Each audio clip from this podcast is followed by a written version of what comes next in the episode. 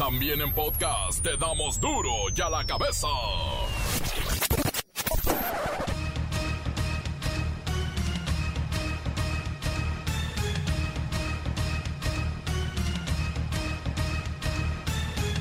Lunes 5 de abril del 2021 yo soy Miguel Ángel Fernández y esto es duro y a la cabeza sin censura. Más de la mitad del país está en elecciones. Los candidatos son artistas, son cantantes, faranduleros o deportistas que ven la oportunidad de hacerse de un dinerito extra para la bolsa. Nos dan, nos dan 40 millones de pesos. Esos 40 millones nos chingamos este, 25 y esos son los negocios. En pleno arranque de campañas, la Iglesia Católica remete contra las políticas públicas y dice que México está en el peor momento del desorden social. Ande desde el púlpito. Y en el mismo tema, el obispo emérito de Catepec, el famosísimo Onésimo Cepeda, se lanza como candidato a diputado local por Ecatepec. Tiene el espaldarazo del partido Fuerza por México. Ya son alrededor de 2.900.000 personas las que han muerto en el mundo por coronavirus. En ningún país del planeta tienen al bicho bajo control. México acumula 204.144 decesos por el COVID. Una mujer adulto mayor entregó una nota a un enfermero que le estaba vacunando en Iztapalapa y decía, ayúdame, en casa me maltratan y rápido recibió la ayuda que necesitaba. El reportero del barrio nos tiene, nos tiene saldo de Semana Mayor, no todo, porque es muchísimo, pero sí nos hablará de algunos detalles. La Bacha y el Cerillo ven la racha de Cruz Azul como un milagro del santo niño del fútbol, digo, ahora que andamos en días tan santos. Comencemos con la sagrada misión de informarle porque aquí no explicamos las noticias con manzanas, no. Aquí las explicamos con huevos. Llegó el momento de presentarte las noticias como nadie más lo sabe hacer. Los datos que otros ocultan, aquí los exponemos sin rodeos. Agudeza, ironía, sátira y el comentario mordaz. Solo en duro y a la cabeza. ¡Arrancamos!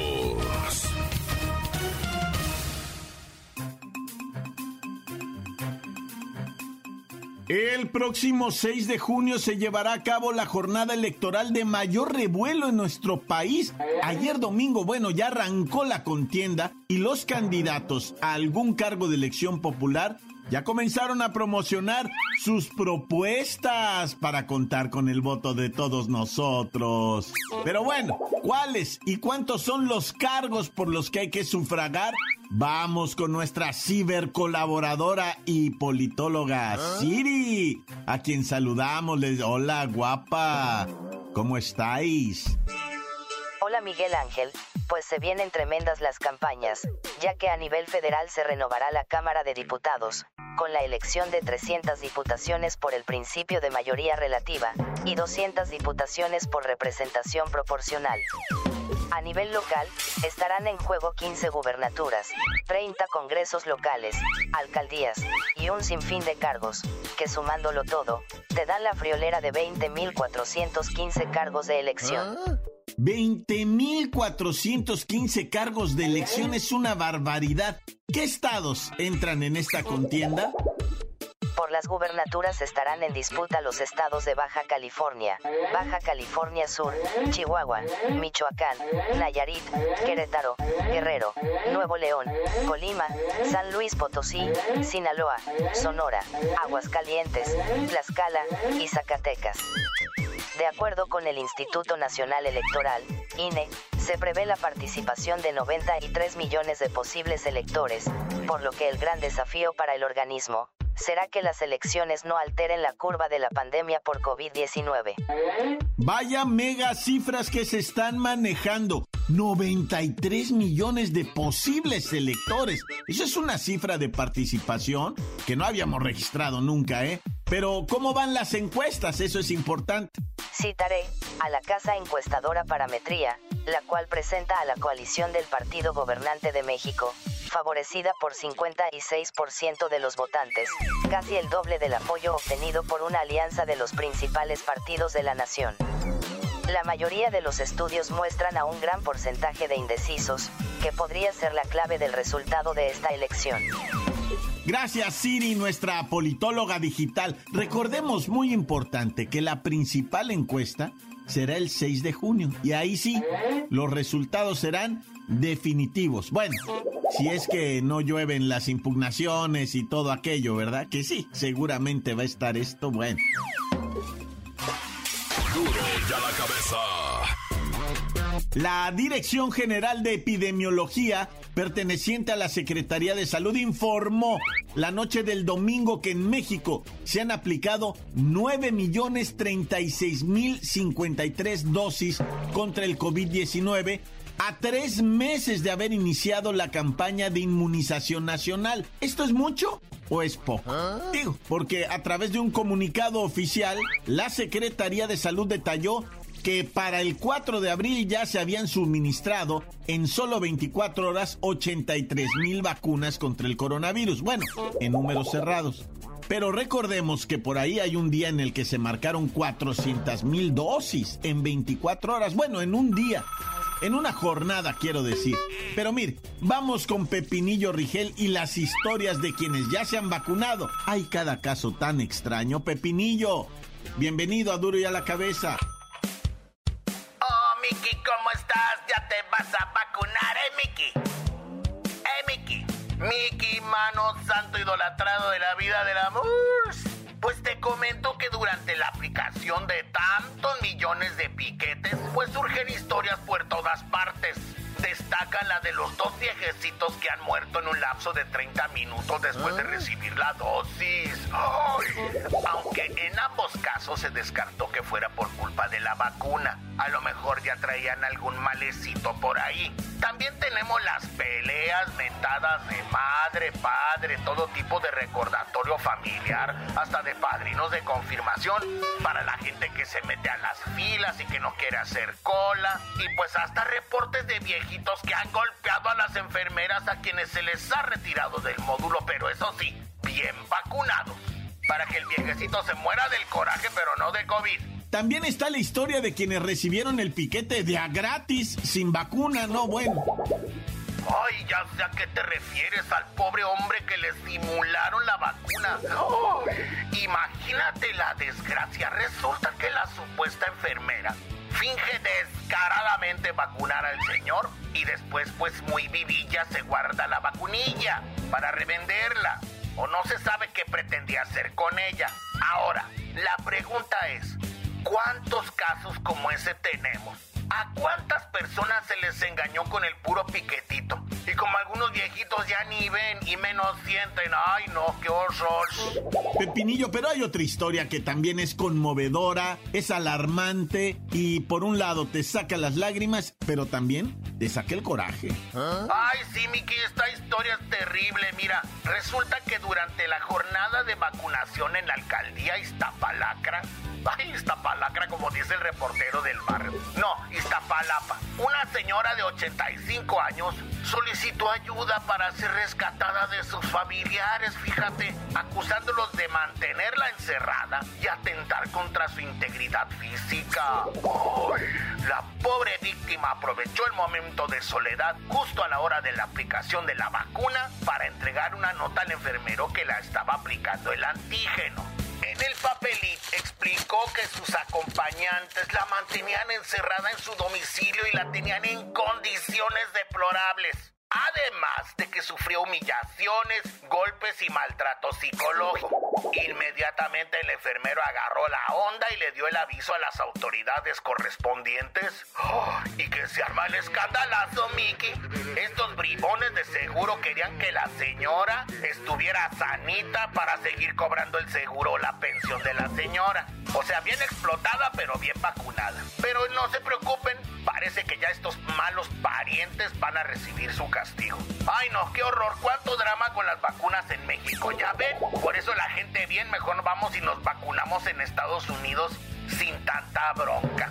Hasta se vuelve una tendencia luego en Twitter y en todas las redes sociales entre gente que apoya y los haters que siempre van a existir, a los que uno nunca les va a dar gusto. Pero bueno, Miki, vacúnate, ya te toca, ¿eh? En este grupo no te hagas, no finjas. Y me voy con tu canción para que te animes. Acabo ya no hay tantas filas. Oh, Miki, ¿cómo estás? Ya te vas a vacunar, ¿eh, Miki? ¿Eh, Miki? Encuéntranos en Facebook, facebook.com, diagonal duro y a la cabeza oficial. Estás escuchando el podcast de duro y a la cabeza. Síguenos en Twitter, arroba duro y a la cabeza. Y les recuerdo que están listos para ser escuchados todos los podcasts de Duro y a la cabeza. Hay que buscarlos en las cuentas oficiales, ya sea en Facebook o en Twitter. Duro y a la cabeza. Ahora vamos con el reportero del barrio.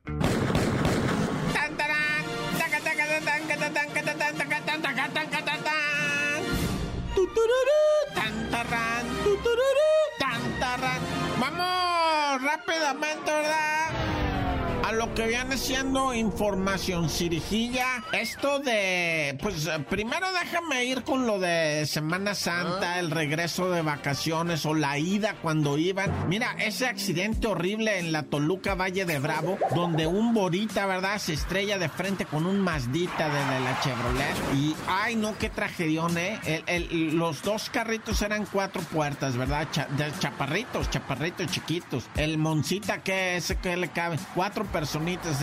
Es, un Chevy, pero con colita, ¿verdad? O sea, es- no es de huevito, es, hazte cuenta el mismo un Chevycito, pero cuatro puertas con cajuela. Eso, eso es lo que quería decir. Y el Borita, pues es de la Vols también morrito, ¿no? Esos se estrellaron de frente, lo que todos los que venían en el Monza, un señor que venía piloteando dos mujeres del sexo femenino, mayores de edad y una chiquita de tres años, todos fallecieron, lo. Impacto de frente con destrucción absoluta del carrito, ¿verdad? Ay, no, qué pendiente, raza, cuídense. Tut.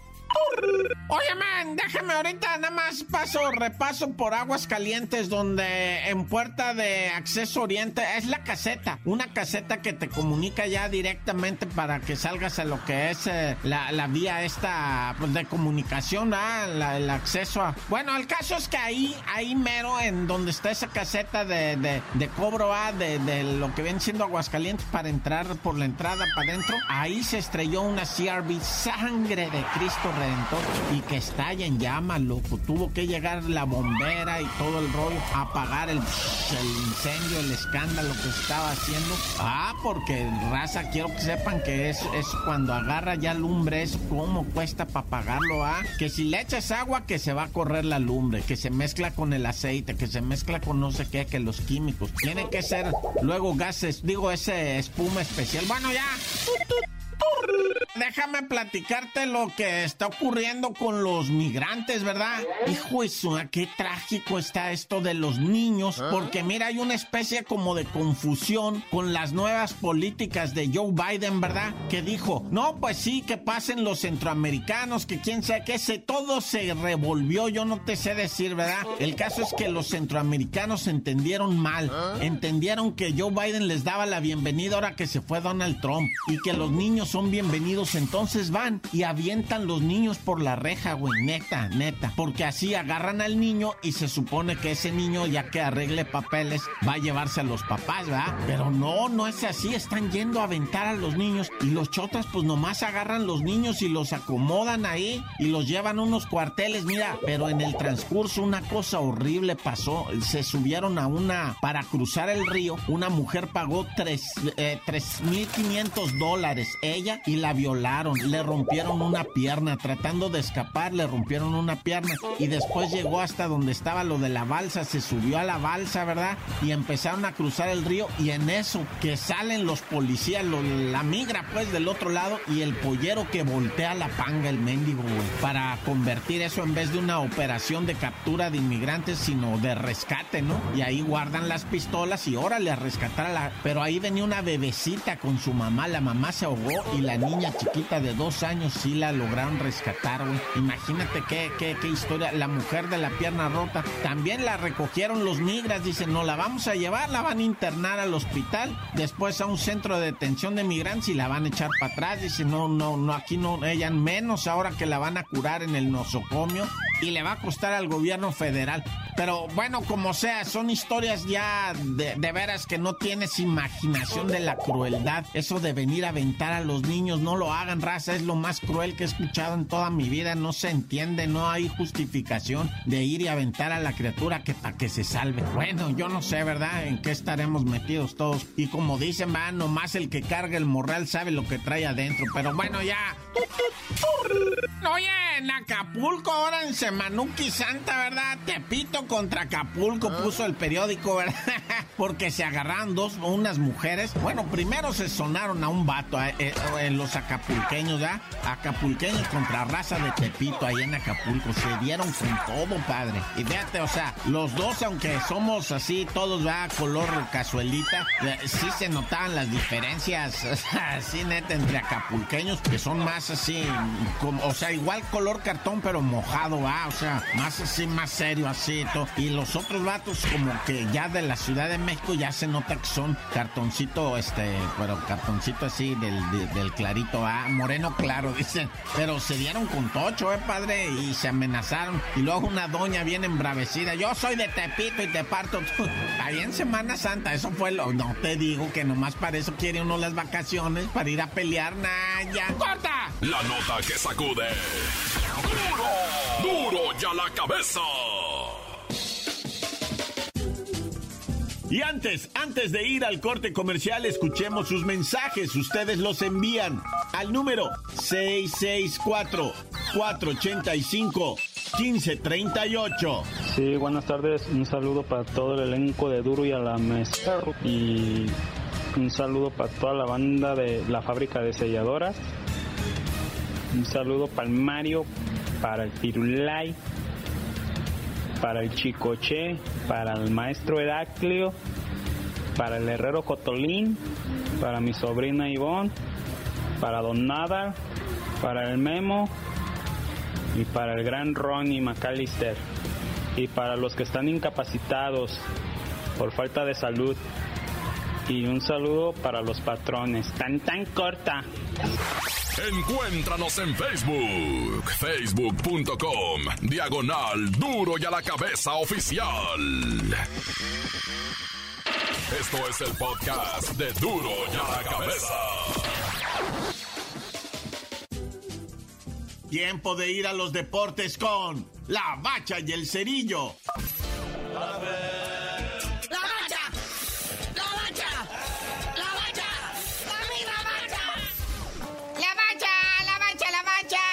Conclusionamiento de la jornada 13. Mira nada más, mira nada más. Así es, máquina aplanadora del Cruz Azul. Parecía, ¿verdad?, que se le cortaba la racha de triunfos. Parecía que los Bravos iban a, dividir los puntos. Cuando aparece Cabecita Rodríguez para el minuto 88, darle los tres puntos a la máquina. 11 victorias consecutivas, 33 puntos en la tabla general.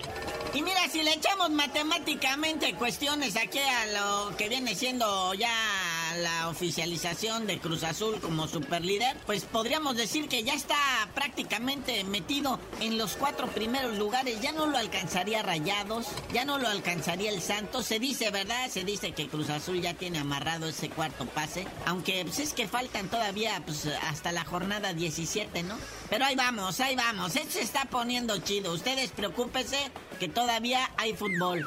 Y con 31 puntos muy seguiditos, siguiéndole el paso a la máquina, están las águilas de la América. No, no, les vienen soplando la nuca por detrás, en el buen sentido de la palabra, ¿verdad? Siendo que el América empezó perdiendo en el Azteca 1-0 con los rayos del Necaxa, pero luego le dieron la vuelta y ganaron 2-1, incluido golazo de Jobrandi Dos Antros, que parece que dejó la borrachera para ahora sí dedicarse a jugar bien el fútbol. Parece que ya no tiene ampollitas en los pies, ¿verdad? Entonces, pues, y luego aparte, como está renegociando negociando contrato, pues hay que causar buena impresión. Rayados está en lugar eh, número 3 de la tabla con sus 22 puntos, luego de que Rayados en esta semanita le ganara al Atlético San Luis 2 por 0 y pues se coloca con partido pendiente. Recuérdense que todavía trae por ahí pendientitos de jornadas anteriores por eh, situaciones ajenas, ¿verdad? Pero también las Chivas traen su partidito pendiente que es el que estábamos diciendo. El Juárez FC, el Tigres traen ahí pendiente, así es que pues, esos todavía, ¿va? En cuarto lugar, el Santos, que faltó con las Chivas Rayadas del Guadalajara. También en un partido que, pues, las Chivas no lograban descifrar, todo parecía indicar que el Santos Laguna a ir con la victoria 1-0. Cuando al minuto 76, Canelo Angul, seleccionado mexicano sub-23 preolímpico, anota el gol del empate. Algo que ni Alexis Vega ni el Brujo Antuna pudieron hacer. Luego el Atlas con su triunfo ante los Cholos pues se aleja de lo que viene siendo la tabla porcentual, porque no hay, aunque no haya descenso hay tabla porcentual y el que quede en último lugar paga 120 millones de pesos, pues ya de ahí se alejan los rojinegros del Atlas y dejan el lugar al Atlético San Luis Naya. Pero pues ahí están, quinto lugar de la tabla, acaricia en la liguilla los zorros, los rojinegros del Atlas. Aparte ponen en duda la continuidad de Pablo Guede al frente del cholaje. Ya se rumora eh, por ahí que el piojo puede entrar al quite el Piojo Herrera. Efectivamente. Y felicidades eh, al Atlas que regresaron a la senda del triunfo después de que me los eh, cepillara la máquina. Pero bueno, Puebla está en sexto con sus 20 puntos y Toluca en séptimo con sus 19 puntos. Por cierto, Toluca que cayó ante León, esos de León.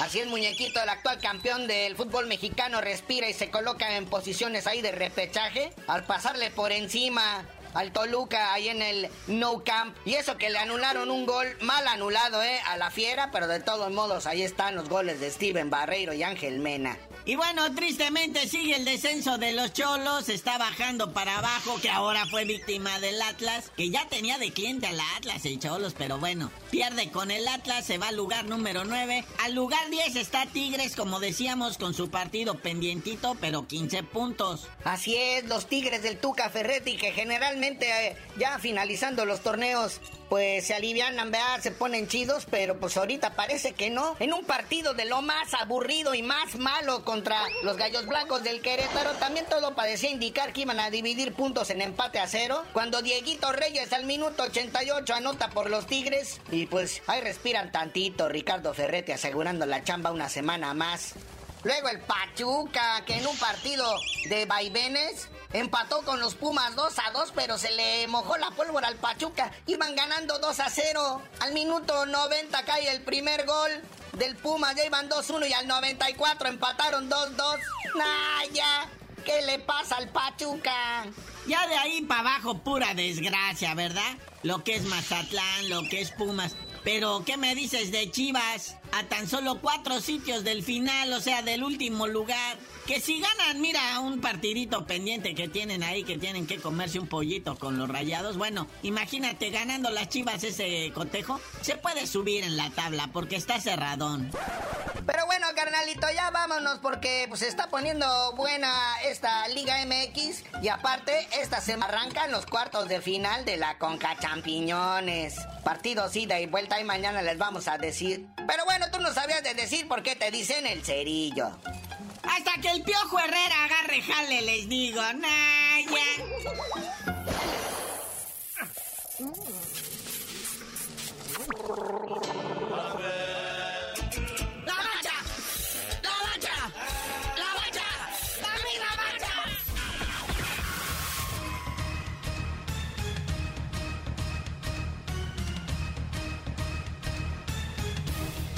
Por ahora hemos terminado. No me queda más que recordarles que en duro y a la cabeza no explicamos las noticias con manzanas, no.